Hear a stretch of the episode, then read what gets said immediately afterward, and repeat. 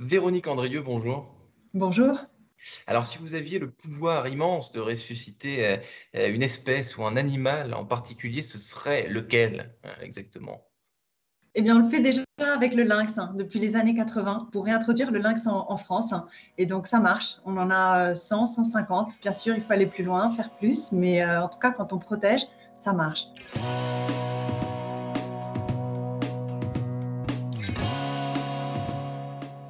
Bonjour à tous et bienvenue au Talk Décideur du Figaro en visio aujourd'hui.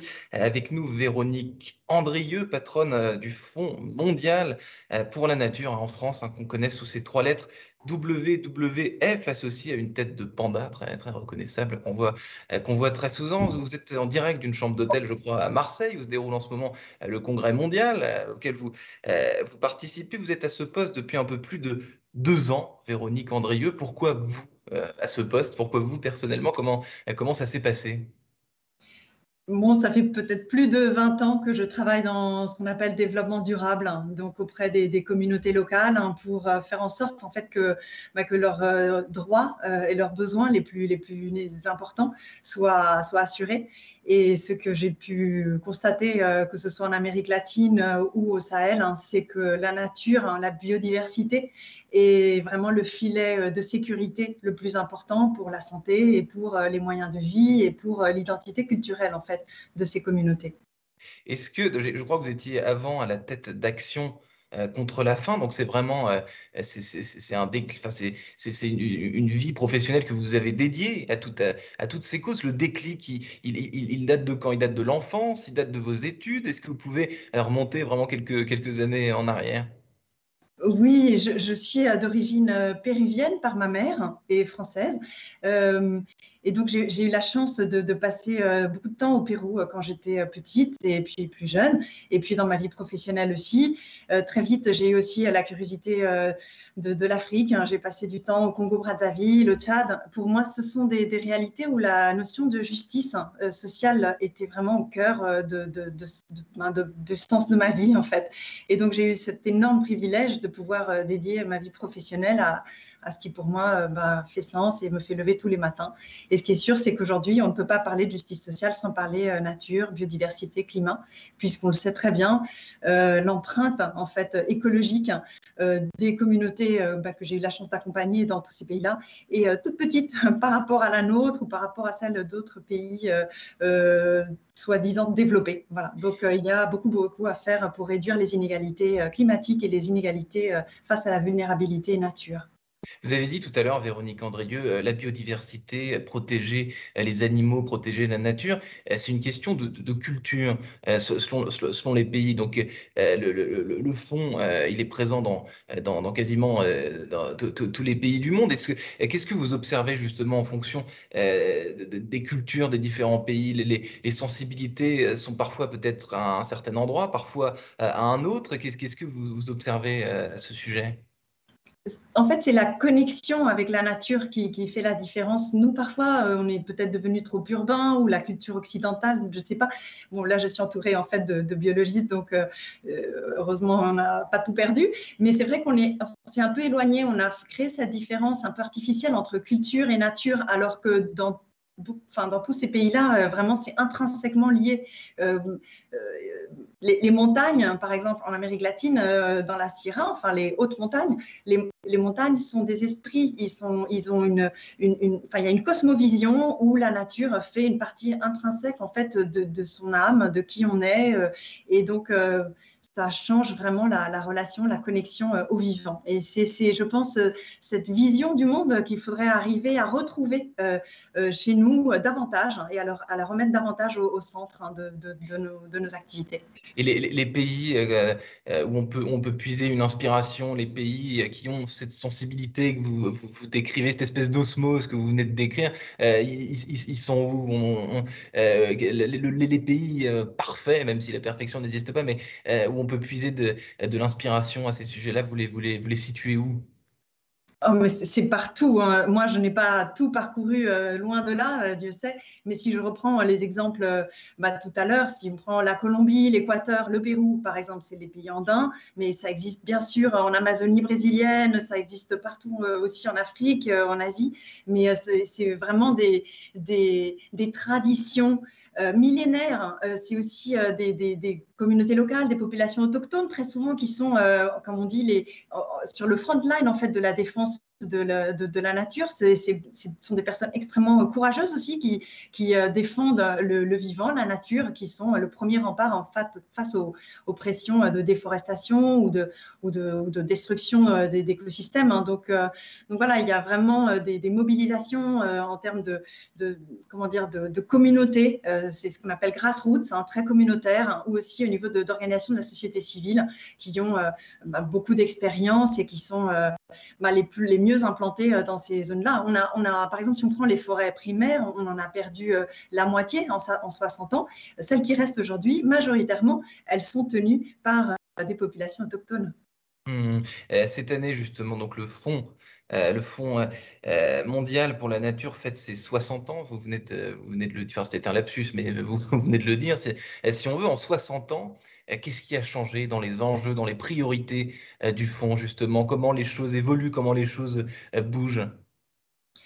Bon, si je prends effectivement l'agenda, environnemental hein, sur ces derniers 50-60 ans, il, a, fortement évolué. Aujourd'hui, on sent que protéger ne, suffit plus. on parle de, protéger et de restaurer déjà sur la partie euh, protection.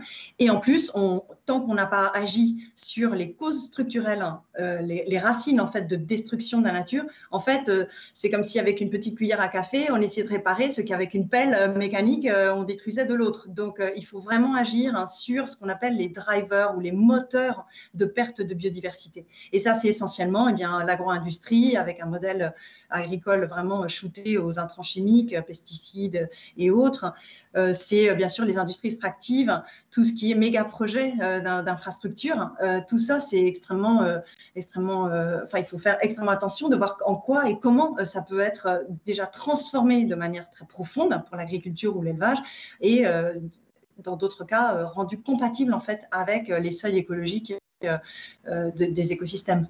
Véronique Andrieux, vous travaillez beaucoup, vous parlez beaucoup avec les entreprises. Et, en, ce moment, enfin depuis déjà quelques années, il y, a un, type de langage très à la mode dans, le monde de l'entreprise, c'est la raison d'être. Est-ce que vous, justement, vous ne leur offrez pas cette raison d'être sur, un plateau? Est-ce que ce n'est pas, pas votre, votre fonction, finalement, quand, vous discutez avec, ces entreprises qui ont un pouvoir immense vis à -vis des causes que vous représentez? Bon, alors, au WWF, notre mission, elle se décline en trois, trois pieds. Le premier, c'est alerter. Et on produit un rapport tous les deux ans qui s'appelle euh, Rapport Planète Vivante et qui donne un peu un indicateur, l'indicateur Planète Vivante, qui donne euh, l'état de la nature. Le deuxième élément, c'est protéger. Donc, nous, on a des projets terrain de conservation, de restauration, voilà. Et le troisième, c'est transformer. Et c'est là où, pour nous, c'est, enfin, on ne transformera pas les, en fait, les verrous systémiques hein, du modèle économique tant qu'on n'aura abordé la question avec les entreprises. là, par exemple, on est à Marseille, on négocie, euh, voilà. Euh, bon, le prochain accord, euh, il y aura une COP 15 avec la, Convention de diversité biologique à Kunming en Chine cette année aussi. C'est une année très importante qui va définir l'agenda pour les prochains 10 ans en matière de, de nature. Mais pour la mettre en œuvre, la déclinaison opérationnelle de cet agenda, il passera par des acteurs du type entreprise, ville, enfin des, secteurs financiers, des tas d'acteurs. Donc on a besoin des entreprises qui sont au carrefour des salariés, euh, des fournisseurs, des investisseurs, des consommateurs pour pouvoir faire évoluer les choses. Une entreprise, au quotidien, elle prend euh, des décisions euh, de recherche et développement, des décisions de chaîne d'approvisionnement, et ça, c'est majeur en termes d'impact. Alors aujourd'hui, il y a une analyse, une approche par les risques, il faut aussi euh, avoir une approche par la réduction des impacts sur la nature. Donc en fait, on les challenge, on, on a ce rôle de vraiment d'être euh, un peu voilà, très exigeant euh, pour nous assurer de l'intégrité environnementale et de la robustesse scientifique en fait, des objectifs et des trajectoires qu'elles se donnent. Et, l'exigence dont vous parlez, Véronique Andrier, justement, le, RSE, euh, toutes ces thématiques-là, c'est en ce moment que ça se passe, on, ne parle que de ça. Donc, euh, pour vous, j'imagine que pour, euh, pour pouvoir dialoguer et pour mettre en avant certaines priorités, ben c'est le... Pardon, mais c'est le moment où, peut-être pas ou jamais, mais en tout cas, c'est un moment crucial, quoi. Alors, pour le climat, ça a bien ça a avancé. Voilà, c'est complètement compris. Je ne pense pas qu'il y ait un PDG ou un membre de COMEX aujourd'hui qui n'est pas capté que bon, c'est la stratégie, ça doit intégrer le climat. Mais par contre, sur la partie biodiversité, malheureusement, c'est émergent. Ça débute, mais vraiment doucement, parce que c'est plus complexe à appréhender. Il y a des questions d'eau, de sol, d'océan, de biodiversité, voilà, d'intégrité d'écosystèmes. C'est plus complexe, clairement. Les métriques ne sont pas totalement définies, euh, les outils ne sont pas totalement euh, euh, aboutis, ils sont en phase de test pour certains. Et donc, nous, ce qu'on fait, c'est qu'on on explique d'abord que l'agenda climat et biodiversité, ils sont intrinsèquement liés. Et donc, il est absolument impératif d'intégrer dans les outils de gestion, dans la stratégie d'entreprise, des objectifs biodiversité avec des outils comme Science Based Target Network. Euh, donc, c'est des objectifs vraiment euh, basés sur, euh, sur des, données scientifiques pour définir une valeur référentielle, un objectif et puis une trajectoire. Mais Véronique Andrieux, chez WWF, on parle aussi euh, de, raison d'être. Vous n'êtes êtes pas une entreprise, mais vous êtes un organisme, vous recrutez des gens. Les profils que vous recrutez, euh, c'est quel genre de profil? Et surtout, j'imagine euh, que ces profils que vous recrutez, ils ont, tous cet intérêt commun de l'impact et de, de, changer le monde. J'imagine qu'ils ont tous plus ou moins le même, cette même envie. Quoi. Oui, on a, j'ai une grande chance. On a une équipe euh, en or, vraiment, une, équipe euh, extrêmement motivée, euh, qui reste positive, parce que bien sûr, rapport après rapport, hein, il y a de quoi se démoraliser. on reste extrêmement pugnace, extrêmement. Euh, on, voilà, on monte au créneau, on lâche rien et, on se serre les coudes et on travaille ensemble. Et je pense qu'en tout cas, qu'on obtient euh, voilà, des résultats. Vous parliez euh, tout à l'heure des, entreprises. Eh bien, voilà, on arrive avec du coup certaines entreprises qui sont en tête de, leur filière ou de leurs industries respectives à, les faire prendre des engagements sur bah, des politiques zéro déforestation, à, à prendre des engagements pour éviter et réduire leur empreinte euh, d'augmenter en fait euh, euh, leurs investissements sur des actions positives pour la nature et de réduire hein, justement ceux qui sont néfastes pour l'environnement, etc. Donc il y a, voilà, il y a des, actions importantes. On travaille aussi sur les questions réglementaires parce que bien sûr, le volontaire, c'est une chose. Certains sont en train d'ouvrir le chemin avec courage, mais d'autres, eh bien, malheureusement, ils ne bougeront pas tout seuls. Et donc, il y a besoin d'une réglementation aussi en place qui soit à la hauteur des enjeux. Et dernière question, Véronique Andrieux, est-ce que la crise sanitaire euh, que, nous traversons, je sais pas, on ne peut pas dire qu'elle soit encore terminée, mais euh, est-ce que la crise sanitaire a eu un, impact sur, sur l'activité euh, du fonds Si oui, bah, lequel Qu'est-ce qui, qui, a changé? Qu'est-ce qui s'est passé pendant, pendant cette crise sanitaire de votre côté? Ben, Plusieurs choses. Déjà, bah, c'était difficile comme pour tout le monde, hein, euh, parce que voilà, on, a dû s'enfermer chez soi. Euh, bref, ça manquait un peu d'humain euh, et de lien. On, essaye doucement de reprendre tout ça et voilà, on espère que ça ira mieux. mais ça, du coup, ça a retardé certaines activités terrain, bien sûr, mmh. parce que voilà, à cause des confinements partout dans le monde. Et puis, surtout pour nous, on a, on a profité, enfin, on a essayé de d'expliquer que la reprise ne pouvait pas se faire comme avant euh, la pandémie. Pour nous, cette pandémie, si elle a un seul, même petit, mais, minuscule point euh, qu'on pourrait mettre en avant, euh, c'est qu'elle elle a peut-être facilité une meilleure compréhension du grand public et des entreprises, des décideurs, sur le lien entre les zoonoses, les pandémies et euh, la destruction du vivant. La déforestation, euh, bah, voilà, ça expose euh, les hommes, le bétail, et à, des coups des, des, zoonoses et qui peuvent devenir des pandémies. Donc ça, peut-être que ça a pu éveiller certaines consciences. On est peut-être en train de préparer la pandémie de demain si on n'adresse pas en fait c'est justement ces causes structurelles de perte du vivant.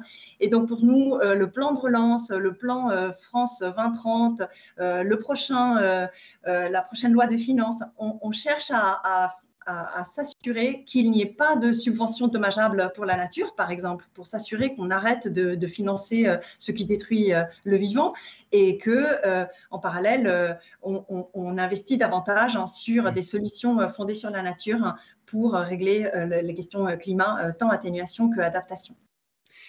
Merci infiniment, Véronique Andrieux, euh, patronne en France donc, du Fonds mondial pour la nature, qui est en ce moment à Marseille dans une chambre d'hôtel euh, bah, pour la convention euh, annuelle mondiale. Hein, c'est ça de. Oui, de l'UICN. Exactement, du Fonds. Donc, merci infiniment d'avoir pris le temps de me répondre pour le talk décideur du Figaro. Je vous souhaite une excellente rentrée.